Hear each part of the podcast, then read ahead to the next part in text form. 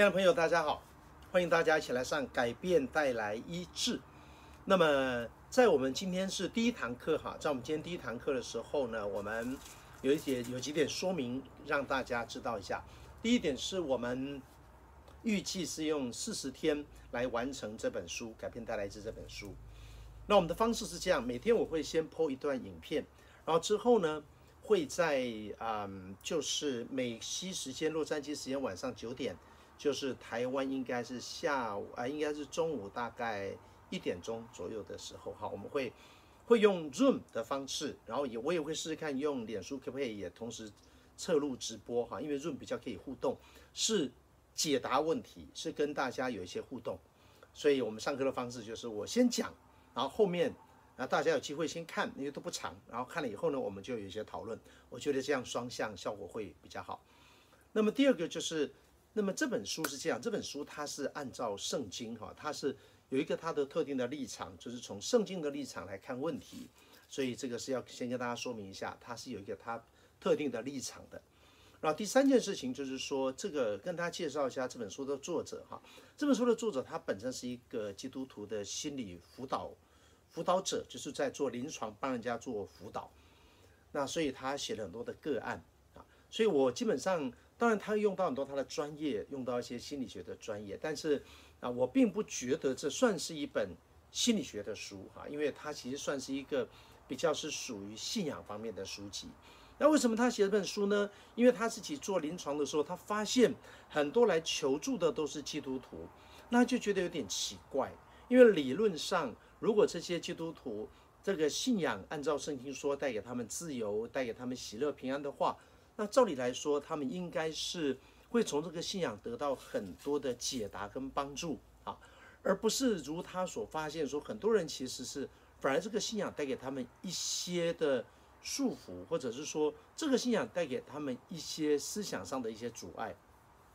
所以呢，他就从他所接触的这些个案里面呢，他就整理了一些，那么写了这本书。他的目的就是希望说。读者能够透过这本书哈，尤其是基督徒的读者，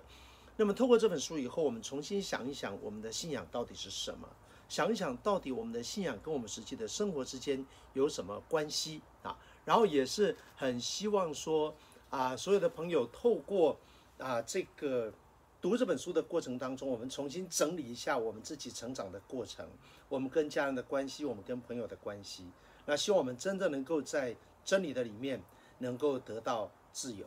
啊，所以这就是这本书的一个很重要的一个啊，先跟大家做一个说明呀。那么在今天第一堂课的引言当中，我想要说的是，我觉得这个时代哈，这个 M 型的时代，这个 M 型的时代呢，它其实同时在信仰当中，它也发生这样的现象，就是一方面，现在 M 型这个社会是不只是经济上的 M 型，而是整个生活方式上。因为从基督徒的观点来看，人是按照上帝的形象造的，所以我们就发现整个历史前进的轨迹呢，一方面呢，人是能够发挥出神的荣耀、神的形象那个创意啊，所以我们人的生活其实越来越回归到原本神造人应该有的那个生活的方式。比如说，疫情之后，很多人就在家上班。其实说穿了，你从圣经里面看的话，其实一个人离开家，花八个小时到九个小时的时间在公司在拼命，啊，甚至加班哈、啊，到十个小时以上，这个其实从整个圣经的观点来讲，这个不是很合宜的，啊，因为人不应该花那么多时间是跟家庭分离，对不对？我们今天跟一个人结了婚，不就是希望跟他生活在一起吗？结果你发现结了婚之后，两个人其实跟同事在一起的时间，远比夫妻在一起的时间多得多。而且品质好得多，因为跟同事在一起的话，还比较不容易吵架。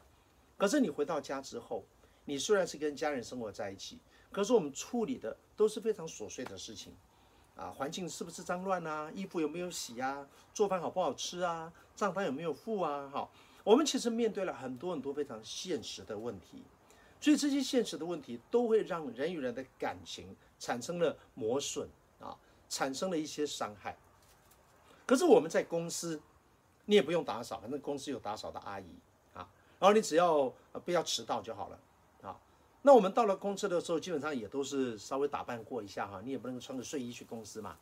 我们也都是穿西装打领带，或者女生多多少少啊都处理过一下，我们才到公司去。所以你看到的都是光鲜亮丽的那一面。而且我们因为怕丢掉饭碗，所以我们跟同事间说话呢也都很客气，脾气个性也都要控制。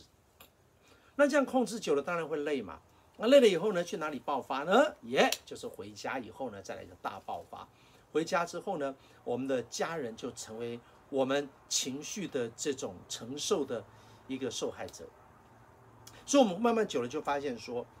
很多人到后来，尤其很多的男人是用工作逃避他的家庭，因为我宁可去公司，我我宁可跟公司的这些同事们。不要说什么办公室恋情了哈，就即便是一般的朋友来讲，也比在家跟那个黄脸婆相处要开心一点啊。那么下班之后，如果再跟哥们去喝个小酒啊，或者再去有一点娱乐的话，那简直是这种生活简直是太好了哈。那回家睡觉，忍受一下老婆唠叨就好了。那我们要说的是，这种现代人已经相当习惯，至少可能在过去这五十年来，我们相当习惯的模式。我们坦白讲，拉长到整个人类历史来看的话，这样的一个生活方式其实不是一个很健康的生活方式，或者从圣经的角度来讲，它不是一个很适当的一个生活方式啊。因为在这五十年前，在比较农业社会的时候，其实我们家人在一起的时间相当多，对不对啊？我们在农忙的时候，农闲的时候，忙就家人一起忙；闲的话就在树底下。像我今天就坐在树底下，现在阳光慢慢这个自然光慢慢的洒进来了哈。那我们就发现说，原本上帝要人过的是一种我们跟家人之间可以有很多互动的生活，但是因为后来人类在发展经济的时候，我们去上班赚钱，其实无形当中他就把一个家就拆散掉了。那么疫情。就好像帮助我们恢复，至少以我们在美国现在看到的情况是，多数的朋友未来都会倾向于在家上班。即便疫情过后，很多人他们也发现，公司也发现，其实没有必要一定要来公司，你可以在家工作，其实工作的效率可能是更好。那对公司来讲呢，他省更多钱，因为他省了租金，他省了多打扫的费用，他省了每个人都要一部电脑，他省了这种啊水电，他省了还有点心咖啡。这些甚至他省了厕所的卫生纸哈，所以对这些呃公司来讲，只要真正没有影响到绩效，我觉得生意人都是很精明的。如果他发现你在家也 OK，甚至你在家我更好，他就会允许更多人在家。我们估计疫情过后会有更多的人，我们会采用在家上班的模式。那么一旦在家上班上班的模式呢，它就会让人与人跟家人之间会更亲密。但这是好事吗？各位知不知道，自从疫情之后，不只是得病的人多了，离婚的人也多了。因为我们就突然发现，两个人要整天在一起，这是蛮大的一个考验啊。所以这就成为一个很有趣的一个现象啊，值得大家来思考。好，那回归正题，就是我要说的事情是，呃，上帝给人的智慧，让我们越来越会知道说，我们其实是有能力可以不需要离开家，花很多的交通的时间，然后。一肚子气，然后很累的去上班。我们其实在家，我们也可以上班，也也可以工作。工作跟家庭不需要是二分法的。我觉得这是人类慢慢的越来越来越明显的趋势，而这个趋势是合乎圣经的。第二个呢，就是人类的娱乐，人类的娱乐是越来越啊、有趣了哈。我举例子哈，比方说以前我们打电动玩具，孩子们打电玩。其实那个电动玩具玩久了，多少会腻了。现在的孩子们他们玩了不腻，是因为有很多的朋友在线上，他们是可以用这个当做一个社交的工具。可是也许各位不知道，其实现在最新的技术、最新的电动玩具，它已经设计到很大的一个突破，就是说以前的电玩它其实是把一些影像事先录在里面，所以你去玩的时候，你只是见到它预录好的影像。那比较好玩的电玩就是它把它录得很精致，好像电影一样。所以你在打电动的时候，你会觉得你好像进入到电影里面，甚至我们再加上 3D 哈，但其实都有限，因为你不管怎么样好玩，那个画面是死的，因为那个画面是预录的，那是事先录好的。但是现在技术有了突破了，各位，我简单的说哈，将来有可能是怎么样呢？将来有可能是，今天我要玩玩打电动的时候，我上网打电动的时候，今天有可能是完全是跟现实生活是结合在一起的。就我打电玩的时候呢，现在呢，外面天气是怎么样，我电玩里面的天气我就是怎么样，这厉害吧？我如果半夜起来打的话，你打的我电玩的时候，它现在就是半夜，啊，然后呢，以前的话，我从屋顶，比如说我拿射击游戏，我从屋顶跟我从大门闯进去，基本上看到的画面是差不多，因为那都是先录好的嘛，哈。可是将来不是，现在电脑做了一些突破，它可以。它可以做到说，你从屋顶下去看到的视角，跟你从大门闯进去看到的视角，你看到的 view 是不一样的。它就很像是真人真正的我们在真实的生活里面，我们的眼睛看到的东西，现在的电玩它可以回馈给我们，而且光线有的不一样。光线是一个过去没有办法处理的东西啊，因为那个光打了，我现在在录影，像我现在在录影，就是这个光是怎么样，你今天晚上看它就是这个样子了哈。它不会随着时间，不会随着你现在的环境而变化。可是现在新的技术不是这样了。现在新的技术的话，它是有办法把那个光线跟我刚刚讲到的各种角度都把它放成电脑的参数。比方说天气，现在外面如果是下雨，你现在打 game 的时候，它马上里面它就下雨了啊。那这就是一种新的人类的一种新的趋势啊。这个是以前的人真的是没有办法想象的。所以有一天电脑可以进步到这种程度。啊，所以我们看到，一方面人类我说的 M 型，就是一方面我们的生活方式，我们的智慧，我们是越来越有那种上帝给人的创意，我们越来越突破以前很多无法突破的东西，所以我们对科技充满了幻想，充满了期待，我们觉得人类在这个部分有着无限的可能，这的确是。可是另外一方面呢，却是，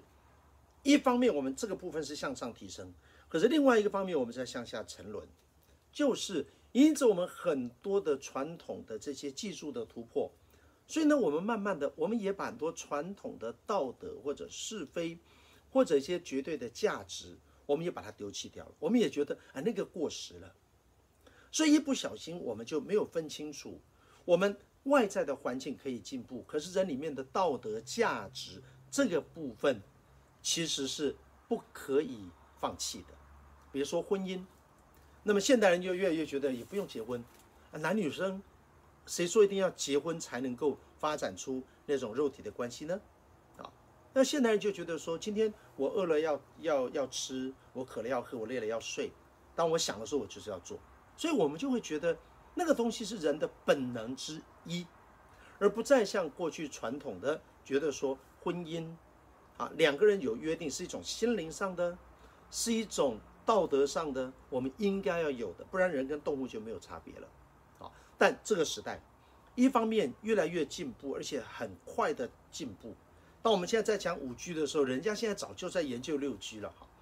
所以一方面我们的科技很进步，可是一方面我们看见我们的道德、社会的治安、人性过去的那种非常完整的一些约束啊，就是所谓的伦理道德那个部分。那个是属于人类特有的规则跟文化，却也正在崩解当中。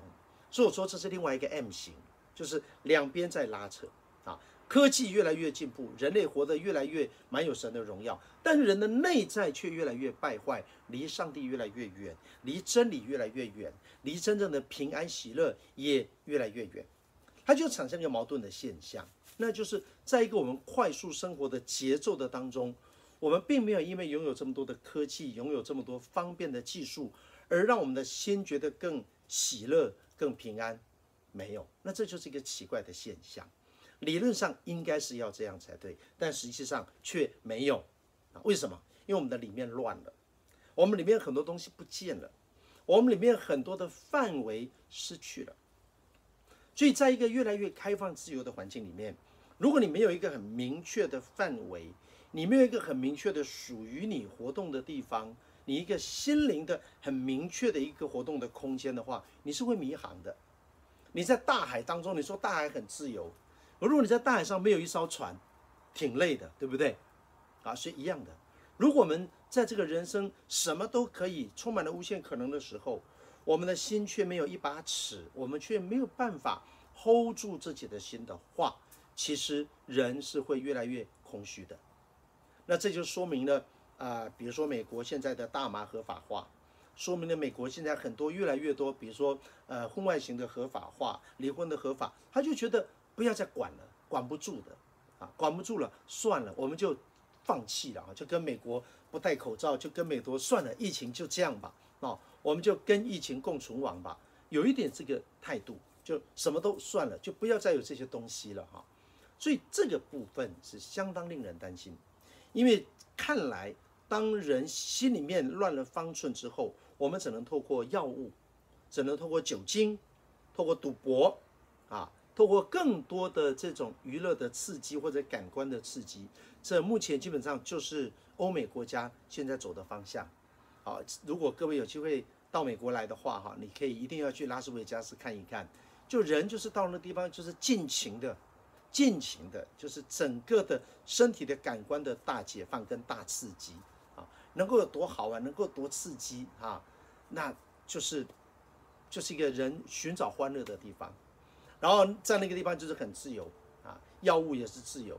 啊，所以你就看到很多的明星，至少我喜欢看 NBA，很多的 NBA 的明星，他们就是就是到拉斯维加斯去狂欢。为什么要去那边狂欢？因为那个地方就是一个。呃，不设防的地方，就是你在那边，你什么酒精、药物怎么样，你爱怎么样就怎么样。基本上到那个地方，就好像你就觉得你到了一个没有法律的地方一样，会有那种感觉哈。其实是一个错觉了哈。以后有机会跟大家聊一聊拉斯维加斯，呃，它它有另外一个风貌。如果你是住在那边的人的话，完全不是过这种，呃，这种这这种夜生活，完全不是啊，完全不是过这种狂欢的生活。相反呢，很多住在拉斯维加斯的朋友过的是相当保守的生活。好了，这是题外话。好，那么这跟我们的改变带来意识有什么关系呢？就我要说明的是，在这样的一个大环境当中，其实人越来越不了解自己，而且人与人的关系变得越来越复杂，越来越错乱啊。所以呢，我们就邀请大家，我们一起来读《改变带来医治》。那希望这本书它里面提到的原则，帮助我们找回一个健康的自己。找回我们自己跟自己的关系，还有自己跟别人的一个关系。好了，那么因为今天是第一课哈，我觉得主要是提一个概论，我们为什么要推荐大家要来上这个课？为什么要讨论这些东西？好了，那么我们之后呢，会在今天的网络上呢，大家可以彼此分享一下啊。我觉得现代人的困扰是越来越多了哈。当我们现在的整个时代赚钱越来越容易，可是越来越容易的问题就是。赚不到的人就更痛苦啊！你看别人这么容易就赚到，那你赚了半天什么都赚不到，相当痛苦的，啊！所以有很多情绪的困扰，还有很多传统的道德价值没有了之后，两代之间的价值观非常的冲突啊！对性别的看法，对婚姻的看法，对于性啊两性之间的性的看法，对于很多事情的看法，对于理财啊，对于法律，几乎。很多我们平常很重视的一些核心价值的东西，现在都在解构，都在颠覆当中，所以会让人觉得很迷惘，真的很迷惘，尤其年轻一代。